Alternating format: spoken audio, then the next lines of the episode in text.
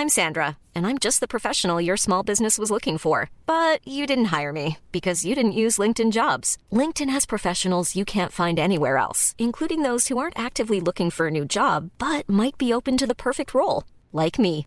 In a given month, over 70% of LinkedIn users don't visit other leading job sites. So if you're not looking on LinkedIn, you'll miss out on great candidates like Sandra. Start hiring professionals like a professional. Post your free job on linkedin.com/people today.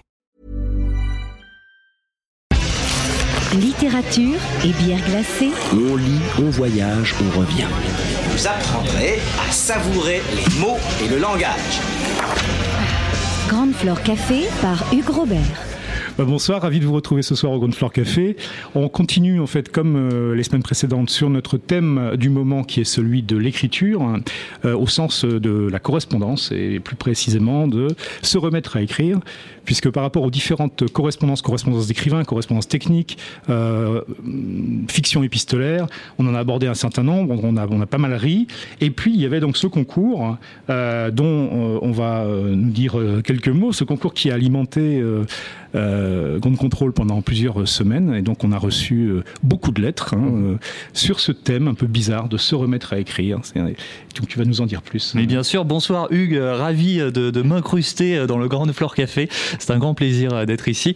Euh, donc, euh, pourquoi j'ai décidé de me remettre à, à écrire C'est effectivement le, le thème de ce concours de lettres qui était organisé ici à Ground Control. Vous êtes nombreux à y avoir participé, effectivement. On a reçu de nombreuses lettres. Parmi elles, non pas trois, mais quatre sont sorties du lot. On a quatre personnes sur le podium, euh, dont une présente ici que j'ai le plaisir d'accueillir, Sophie Bah, Maldag. Merci. Bonsoir Sophie. Bonsoir. Et merci d'être euh, venu nous rejoindre ici sur ce plateau. Estelle Charmet également, qui, qui était ex aequo avec vous en troisième position. Odette Kobana, que j'ai eu également au téléphone et qui aurait beaucoup aimé être parmi nous, donc on pense à elle. On l'embrasse. Bravo pour la deuxième place, Odette Kobana et Sylvie euh, Bird Boutet, premier prix. Euh, voilà, le petit oiseau qui s'est envolé à la première place, Hugues. Voilà, donc c'est effectivement c'est assez frappant de voir sur un thème comme se remettre à écrire, on, aurait pu non pas craindre, mais en tout cas il serait une certaine homogénéité que les gens finalement interprètent euh, cette, interprètent cette euh, cette parole en fait euh, d'une façon c'est un peu similaire et en fait pas du tout. On a eu des choses extrêmement différentes, euh, des choses ma foi assez astucieuses, assez belles, assez émouvantes. Et vous Donc, étiez d'ailleurs, Hugues, dans le jury, Oui, tout à fait. oui. avec euh, Nicolas Doménac, Lorraine Malka, Élise Nebou et Mathilde Giraud. Voilà, et en fait, euh, bon, évidemment, tous les, tous les membres du jury n'ont pas été d'accord sur l'ensemble euh, des textes, sinon ça aurait été quand même un peu bizarre. Mhm. Mais euh, sur, les, euh, sur les lauréats, en fait, donc sur les quatre premiers, il y avait une convergence quand même très forte. Même si après, chaque membre du jury avait éventuellement sa petite bizarrerie. moi, j'en avais une qui m'avait beaucoup fait marrer, mais je crois que j'étais vraiment le seul, donc je n'en parlerai pas. Parce que c'était un, un texte très bref, très lapidaire, mais qui était presque une. qui, qui avait pris la contraposée, en fait, du sujet proposé, puisqu'il dénonçait, en fait, la suprématie de l'écriture par rapport à l'or- à l'oralité. Ça peut être intéressant aussi d'avoir un texte court, parce que c'est vrai que Ah, glo- étonnant. globalement, les lettres étaient euh, assez longues. Enfin, une, une- une chose qui me fascine, c'est qu'effectivement, quand on écrit une lettre euh, dans euh, ce genre de situation, donc pour un, pour un concours littéraire, euh, et donc ça, j'aimerais bien, si, si Sophie accepte de nous répondre, qu'est-ce qu'on visualise comme interlocuteur, en fait? Parce qu'à qui on l'écrit exactement, cette lettre? Bah, moi, j'ai écrit au jury. Oui. Donc, euh, j'ai marqué Cher membre du jury. Je me, je me suis pas dit que j'allais écrire à quelqu'un euh, en particulier, en fait. Je vous propose justement d'écouter un extrait de la lettre de Sophie Maldag. Chers membres du jury, aussi loin que je m'en souvienne, j'ai toujours aimé écrire et recevoir des lettres. Piètre sportive, mes années scolaires ont été couronnées de succès grâce aux lettres, de l'alphabet. hein. J'étais une jongleuse de mots, je lançais les lettres en l'air. Elles dansaient et s'en mêlaient pour finir par se coucher sur le papier, dans des cahiers ou au dos de cartes postales. Il y en a qui taquinent le gardon, moi, je taquine le crayon. Vous me demandez pourquoi j'ai décidé de me remettre à écrire À bien y réfléchir, je n'ai jamais vraiment arrêté. Voilà, donc c'est la voix de, Bénédicte Fischer euh, qu'on a entendue à l'instant. Euh, des lettres à, retrouver dans leur intégralité sur notre plateforme, sur euh, toutes les, tous les, réseaux sociaux évidemment, SoundCloud, Ocha, également sur Spotify par exemple ou Deezer. Vous pouvez réécouter ces lettres. N'hésitez pas. Sophie, vous évoquez la carte postale, un peu par opposition à la technologie. En fait, je trouve que c'est super émouvant quand on reçoit une lettre ou une carte postale par rapport à un SMS parce que ça implique euh, des sacrifices et des, un don de la personne en Mhm. fait. Parce que la personne a pris, euh, enfin, elle a été acheter une carte postale, elle l'a écrite, elle a été acheter un timbre, elle s'est déplacée jusqu'à une boîte postale. J'ai une question par rapport à ça. Moi, quand j'envoie une carte postale, euh, aujourd'hui, j'utilise une application mobile pour le faire. Euh, Est-ce que vous pensez que c'est incompatible? Parce que donc, pour, pour ceux qui connaissent pas le concept, il y a plusieurs applications qui existent. On, on prend une photo, ça peut être une photo de soi, ça peut être une photo de notre voyage, par exemple. Et puis, euh, on va écrire depuis son, son mobile la carte postale qui va être euh, écrite avec une police euh, qui va donner l'illusion d'une écriture manuscrite. Et, on- et cette carte va, par contre, véritablement être postée et reçue par, par son destinataire. Qu'est-ce que vous en pensez de, de ce concept?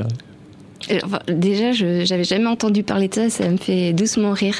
Euh, non, enfin, je sais pas. Je sais pas si, si je reçois quelque chose comme ça, si je serais, enfin, je serais contente qu'on ait pensé à moi, mais je me dirais que c'est quand même de la fa- facilité.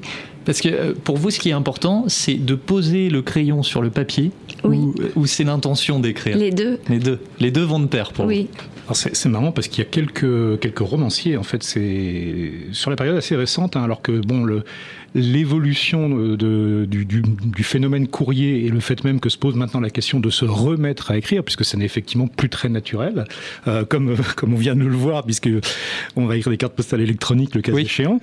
Euh, Il y a des romanciers qui se sont attachés euh, ces dernières années à euh, justement essayer de sentir, de euh, comment le, le fait épistolaire en fait a évolué et est-ce qu'effectivement les technologies l'ont modifié en profondeur ou est-ce qu'au fond le, le contenu, le, euh, l'acte lui n'a pas tant euh, varié que ça. Donc en se détachant de, sa forme physique. Et je pense à l'excellent euh, La Toile de Sandra Lucbert, donc qui est paru il y a maintenant un peu plus de deux ans, euh, qui, alors dans un cadre assez particulier, celle d'une entreprise de haute technologie, d'influenceurs dans le milieu de l'art contemporain.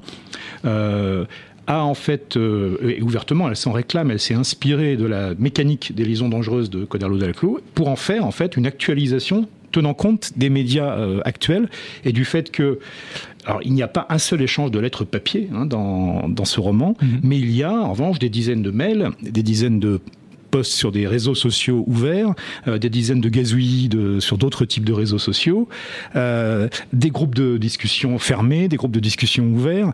Et en fait, il y a toute une multiplication de l'échange qui jadis fut uniquement épistolaire, ou l'était uniquement soit directement oral, soit épistolaire, et qui prend en fait une espèce de, de, gradation assez sophistiquée, dont effectivement l'incarnation à la fin reste euh, la lettre adressée à une personne, alors, qui, n'est pas la lettre ouverte hein, par exemple, mais vraiment adressée à, une personne, même si là la, lettre de, Sophie Maldac s'adressait à plusieurs personnes, puisqu'il y avait plusieurs membres du jury. Qu'est-ce qui est important, euh, Sophie, euh, pour vous dans cette lettre? Qu'est-ce que vous aviez envie de partager? En fait, moi j'écris depuis toujours, j'ai jamais arrêté d'écrire parce que j'adore ça. C'est un peu, euh, pour moi c'est cathartique. Donc euh, dès que je vais mal, dès que je vais bien, enfin j'écris tout le temps, tout le temps, tout le temps. Je crois que ça fait 26 ans que j'écris en fait. Mhm. Parce que j'ai retrouvé un ancien, euh, enfin un poète, je crois que j'étais en CP, sur un papier fax que j'avais faxé à ma... Enfin c'est un peu, c'est un truc bidon qui part de la pluie et du beau temps, mais... euh, Ah, le fax quand même. Une seconde de silence pour le fax. J'ai toujours écrit et j'écris euh, dans des cahiers, j'écris des poèmes, euh, j'écris des scénarios. Enfin, j'ai fait des études de- pour être scénariste en fait. Et je collectionne les cartes postales qu'on m'envoie. Donc là, C'est ce que vous suis dites dans votre euh, lettre Oui. d'ailleurs. que les cartes postales qu'on m'envoie. Je vais pas acheter des cartes postales pour ma collection en fait. Ouais. Du coup, je suis très triste en fait de plus recevoir de lettres. Ça, Parce ça- que, ça se perd les cartes postales, je trouve. parce que les mails, bah, quand on m'en envoie, les SMS, je les supprime. Je, je Alors, garde pas. Ça dépend. Moi, je, je garde les mails. euh, enfin voilà, c'est moi ça me ça me ça me dérange pas forcément euh, personnellement le, le format en fait d'envoi du moment que l'intention est là. Voilà, chacun son point de vue. hein. Je comprends qu'on puisse être attaché à, à la texture du papier, à l'odeur, au stylo, à, à tout ça. Et puis c'est toute une époque aussi qui se, qui, qui se transforme. Après, je suis très contente quand je reçois un SMS d'un ami, euh, mais je vais pas garder le SMS pendant des mois. Il va rester deux jours. Mhm. Alors qu'une carte postale, bah, je la garde jusqu'à la fin. Une, une carte postale envoyée depuis une application, on peut la garder quand même. Bah, sûrement, j'en ai jamais reçu, enfin, je crois pas.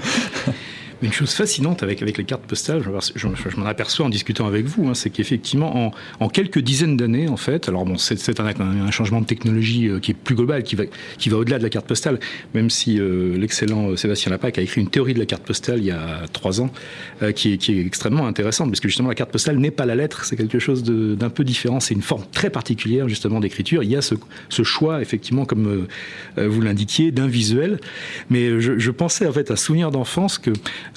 quand j'étais gamin, enfin et même adolescent, euh, en vacances avec les parents, euh, il y avait la cérémonie effectivement des envois de cartes postales. Donc on achetait des dizaines de cartes postales et on arrosait toute la famille avec des petits mots qui étaient une petite corvée hein, pour les enfants, il faut bien l'avouer, parce qu'on a toujours l'impression qu'on va mettre la même chose, etc. Mais en tout cas on le faisait. Et quand quelques années plus tard, donc j'ai essayé probablement par automatisme et par nostalgie non avouée de faire un peu la même chose avec les miens, les résistances étaient devenues bien supérieures parce que quoi, papa on n'écrit jamais de, justement de cartes postales ou de lettres. Euh, pourquoi on ferait ça? Parce qu'on est en vacances, ça, ça, ça va pas. Et là, je me suis aperçu, ah oui, euh, là, il y a un problème d'obsolescence euh, sociotechnique, en fait, qui, qui, se, qui, se, qui se vérifie dans le quotidien. Et donc, il y a bien effectivement un acte conscient et assez fort hein, de vouloir euh, perpétrer, perpétuer, pardon, euh, perpétrer, parce que bon, aussi un aspect presque délictuel.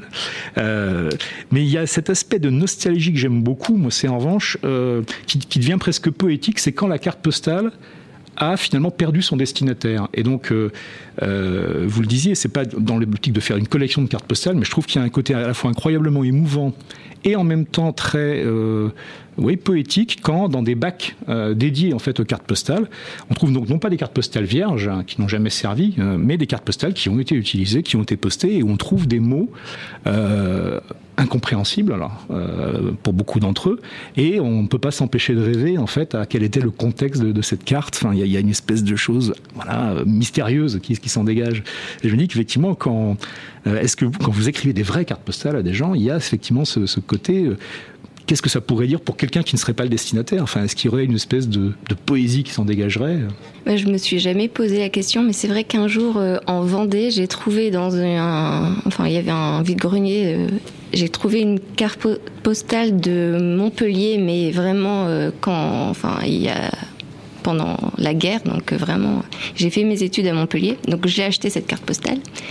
Et c'était marrant parce que c'était quelqu'un qui parlait de la Normandie, mais mon père est originaire de, de la Normandie. Et du coup, je me disais, mais elle m'a suivi cette carte postale parce qu'elle est envoyée à quel... Enfin, c'est une carte postale d'un quartier de Montpellier, envoyée pendant la guerre, et euh, en, qui parle de la Normandie et que je retrouve en Vendée. C'est un peu.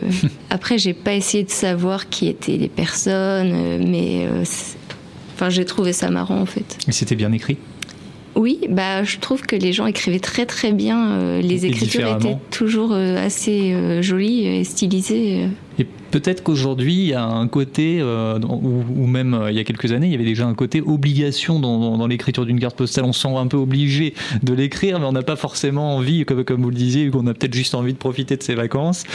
mais on, se sent obligé d'écrire aux autres. Il y a peut-être un côté comme ça, par, par opposition au côté poétique, de l'envie, la vraie envie d'écrire à mmh. quelqu'un.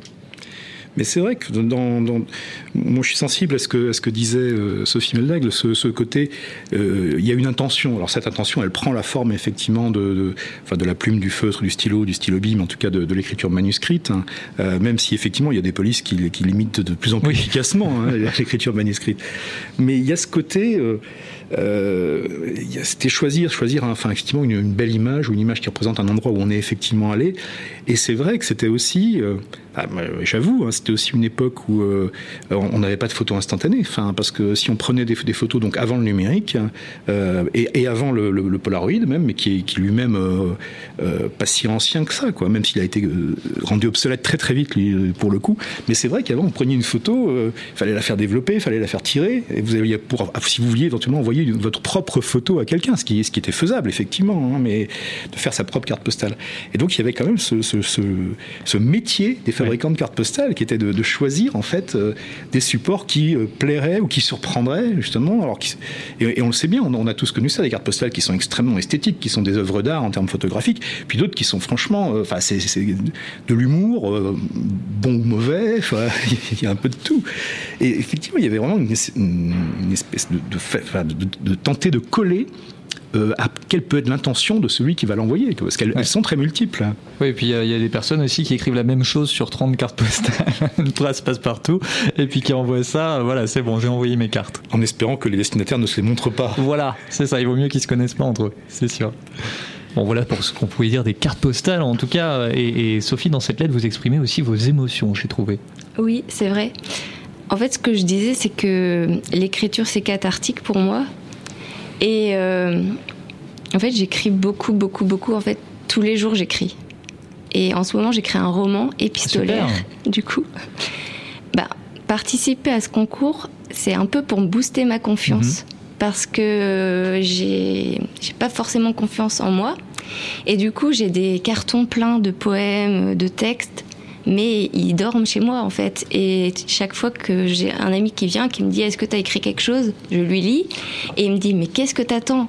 Oui. Et du coup, là, je me suis dit bah, Allez, je vais, cette année, je vais participer à des concours pour voir ce que ça donne. Est-ce que ma prose euh, plaît Parce que je trouve que les amis c'est sympa, mais euh, je, je, leur fais pas toujours confiance. Je sais pas, est-ce qu'ils est qu'ils disent que c'est bien pour me faire plaisir? Du coup, je préfère que des gens que je connais pas. Donc cette année, j'ai participé euh, il y a deux mois à une veillée littéraire où j'ai lu un, mes textes et j'ai été ovationnée. Donc je me suis dit bon. Super. Et euh, j'ai participé aussi avec Morgane Hortin qui a écrit Amour solitaire elle proposait en fait euh, pour la Saint-Valentin d'écrire une lettre d'amour. Et du coup, euh, bah, j'ai eu la surprise euh, d'être sélectionnée parmi les lettres qui avaient été que j'avais déposées à la librairie Albin, Michel. Je pense que c'est une, bonne approche de, faire ça, d'essayer des concours. Bah, les, amis, c'est un premier avis. Après, c'est bien aussi de se confronter à des gens qu'on ne connaît pas et c'est bien de, de, franchir le pas et de se lancer, d'essayer. Voilà, donc je me suis dit, bah là, c'était un peu une victoire personnelle aussi. Et puis aujourd'hui aussi. Voilà. Qu'est-ce que vous en pensez, Hugues? Non, je crois que c'est important parce que c'est quelque chose effectivement dans, dans le qu'on observe régulièrement, enfin dans des rencontres littéraires organisées en librairie, et quand on parle effectivement des parcours d'écrivains, euh, il y a toujours cette ambiguïté, c'est qu'à un moment il faut bien effectivement se jeter à l'eau. Enfin, le, le, mm. le, regard des proches, euh, aussi important soit-il, parce que sans cet encouragement, c'est quand même tout de suite euh, un chemin salement solitaire, hein, quand même. Donc c'est important que, que, que, les proches, familles, amis, conjoints, enfin soient soit, soit, soit un soutien. Mais c'est vrai que, euh, qu'ils le veuillent ou non, à moins que ce soit des monstres froids euh, d'une qualité exceptionnelle, il y aura une complaisance, il y aura une, une, gentillesse qui va au-delà du raisonnable. Et c'est vrai que pour les écrivains ou les autrices, hein, euh, il y a une difficulté dans la confrontation, notamment au monde éditorial.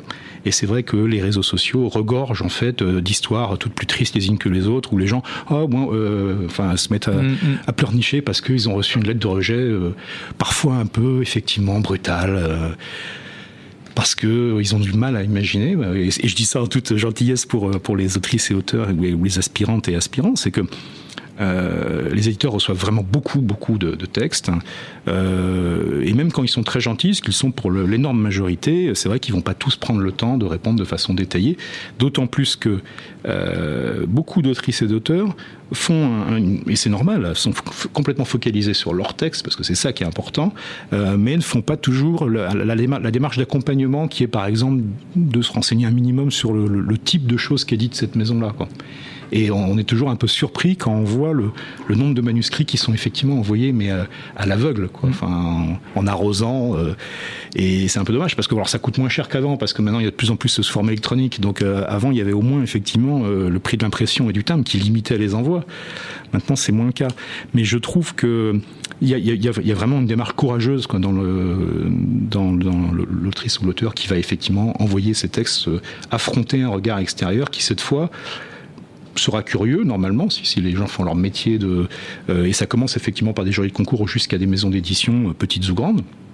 Mais euh, c'est un regard effectivement qui est curieux bienveillant au départ, mais qui peut perdre toute bienveillance en moins de trois minutes. Hein. donc, euh, et, ça, c'est, bah, je, trouve ça très courageux. Ce qui est intéressant aussi, c'est que je pense que l'écriture, c'est aussi quelque chose qui peut être très solitaire, euh, où on peut écrire juste pour soi, et c'est, je pense, complètement différent euh, de décider de, de partager, d'écrire pour euh, pour quelqu'un, euh, soit pour moi, hein, soit on écrit pour soi et on garde les choses pour soi et on va écrire peut-être différemment, euh, soit on, écrit peut-être avec l'envie de partager ça avec quelqu'un. Alors, est-ce qu'on écrit différemment ou est-ce qu'on peut écrire pour soi et le partager avec quelqu'un? Je ne sais pas. Mais l'écriture, c'est aussi quelque chose qui, permet de s'exprimer intérieurement, je pense. Mais on, avait évoqué cette question il y, a, deux semaines à propos justement de cette chose un peu curieuse que sont les correspondances d'écrivains. Euh, publié avec euh, une distinction assez forte en réalité entre des correspondances d'écrivains qui sont en réalité des appendices conçus comme tels ou presque de leur œuvre littéraire, des, des, des échanges presque techniques ou poétiques avec d'autres écrivains notamment, mais qui dans le fond, ont vocation à être publiés un jour ou l'autre, enfin, dans, le rêve secret de, l'écrivain, quand on est Paul Claudel ou Saint-Jean-Perse, euh, même si on ne va pas le dire quand on a 20 ans, euh, une fois qu'on en a 45 ou 50 et qu'on est mondialement connu, on sait que sa correspondance sera un objet d'étude. Donc elle est, elle est écrite en, fonction de ça en réalité. Et donc effectivement, il n'y a rien qui dépasse dans la correspondance de Saint-Jean-Perse, d'autant plus qu'il l'a édité lui-même, euh, avec parfois des, petits biais déontologiques assez amusants. à l'inverse, il y a les correspondances d'écrivains qui rejoignent ce que tu disais, c'est qu'ils ne sont pas du tout faites pour être publiés. Qui est mm.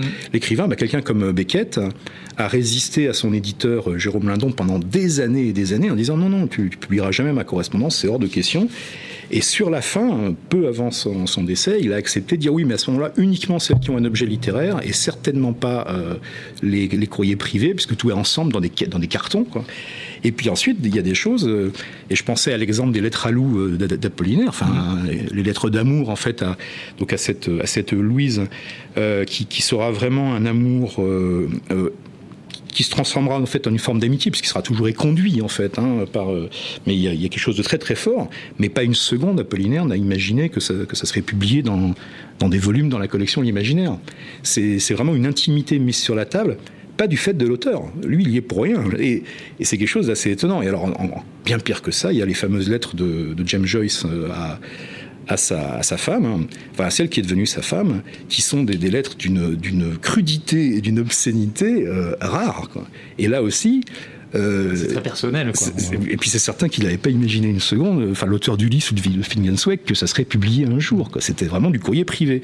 Donc il y a quelque chose de très étonnant quand quelque chose qui était de l'ordre de la sphère privée, qui était vraiment écrit pour soi, enfin ou pour une autre personne, devient par la magie de de l'industrie éditoriale, de l'exégèse, de, la devient finalement un objet littéraire public euh, X années plus tard. Et je trouve ça, euh, oui, il y a un côté un peu inquiétant. Enfin, en même temps, on, parle effectivement de, des problèmes de vie privée euh, et électronique c'est marrant que enfin, des écrivains du passé, donc y compris du XXe siècle, mm. enfin, dans d'autres problématiques, se soient retrouvés d'une certaine façon victimes. Alors généralement après leur décès, donc euh, bon, ça, ça, doit faire moins souffrir, on peut supposer, que, que si c'était de son vivant que c'était révélé. Ou là, je pense qu'il y aurait eu de, quelques, quelques quelques situations euh, probablement un peu, un peu difficiles. voilà, comme, comme, les problèmes de mails dévoilés sur Facebook, euh, etc.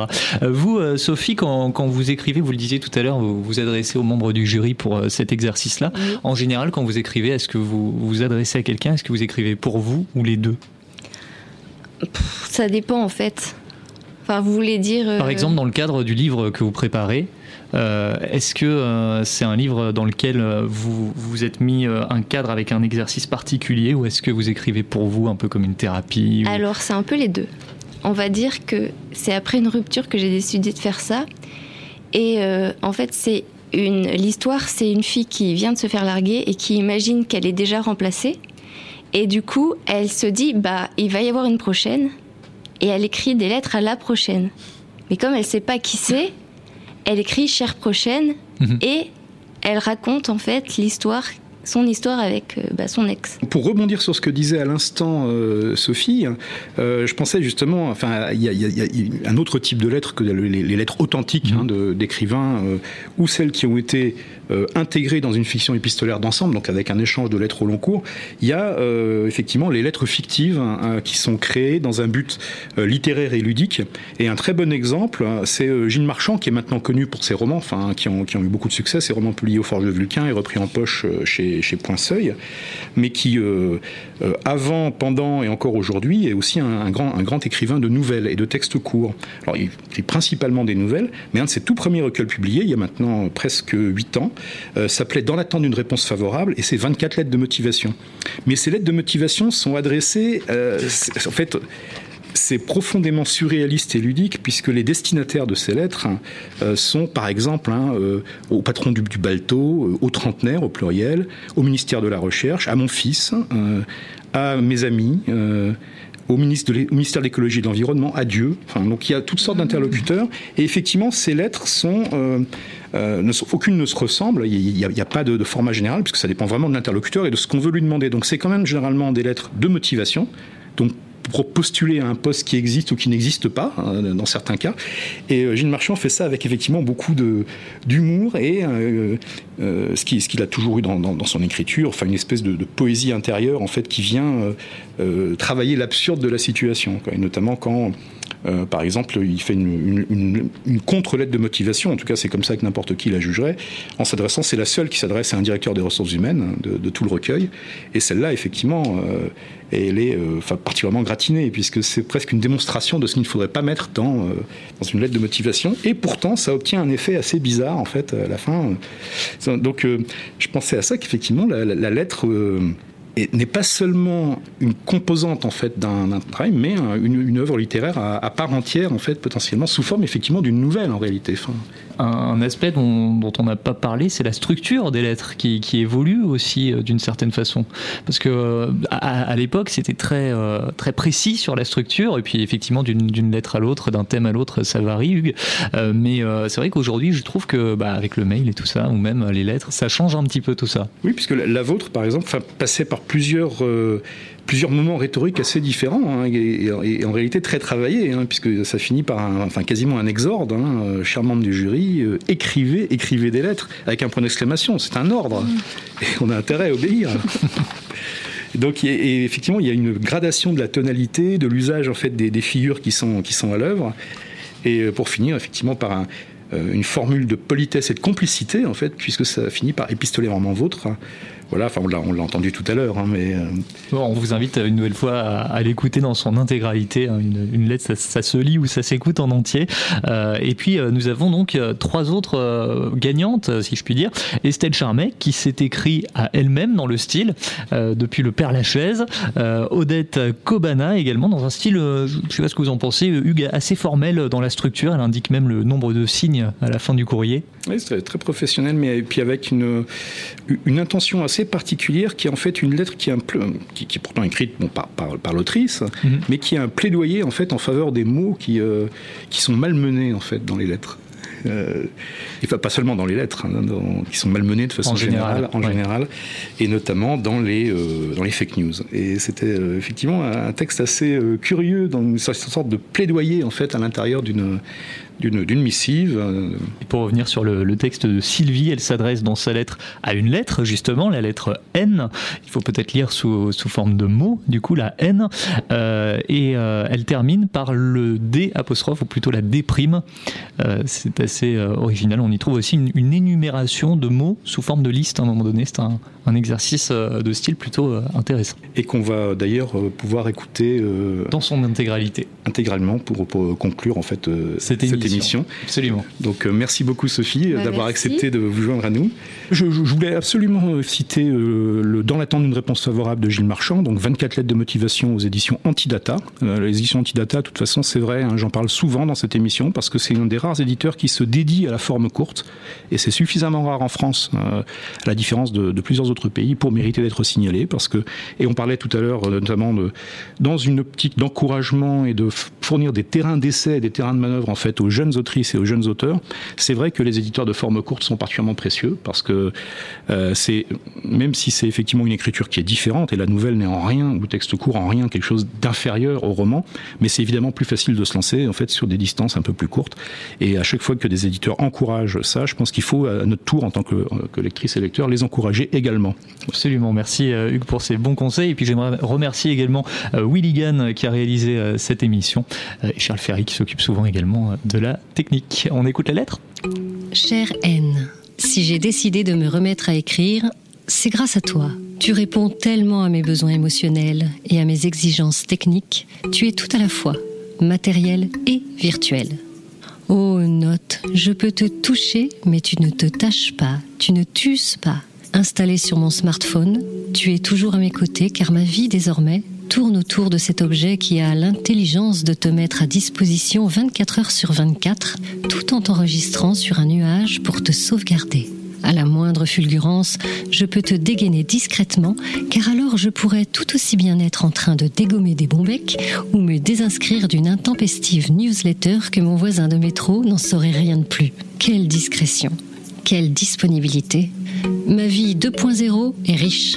Réseaux sociaux, podcasts, presse en ligne m'abreuve d'informations. Mon cerveau sans répit te sollicite pour se décharger et aider ma mémoire et ma concentration. Grâce à toi, j'ai tout le loisir de collecter des extraits, des citations, des liens.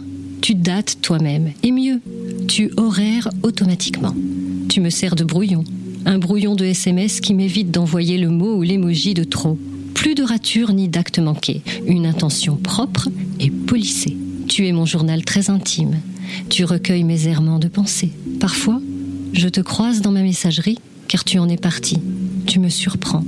Je relis alors avec délice ou pitié mes élucubrations tortueuses entre deux confirmations de changement de mot de passe ou autres transfert, forward, transfert, transfert. Note. Tes cinq lettres sont une invitation à la rêverie laroussienne.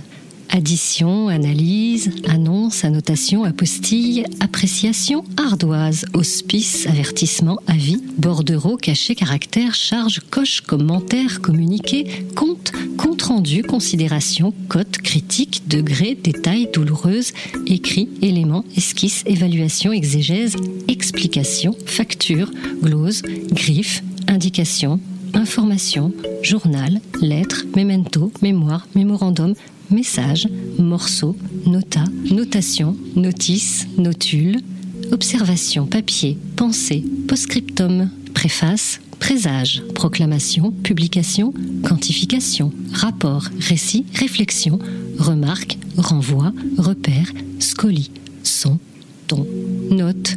Tu es la forme ultime de praticité. Je n'ai pas eu à recopier lettre à lettre la longue liste de tes synonymes. J'ai juste enchaîné des appuis, plus ou moins longs, de mon index sur l'écran, sur cette surface lisse et froide. Et je dois bien reconnaître que c'était ennuyeux. Et tu dois bien reconnaître mon forfait. J'ai abandonné la mise en page.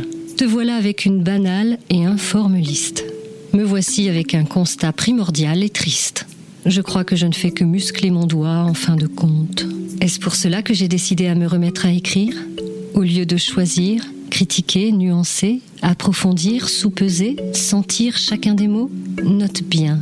Je vais presser le bouton central du téléphone, ouvrir ma trousse pleine d'encre et de trous, attraper une feuille au vol et t'écrire une autre lettre. Déprime. Adieu.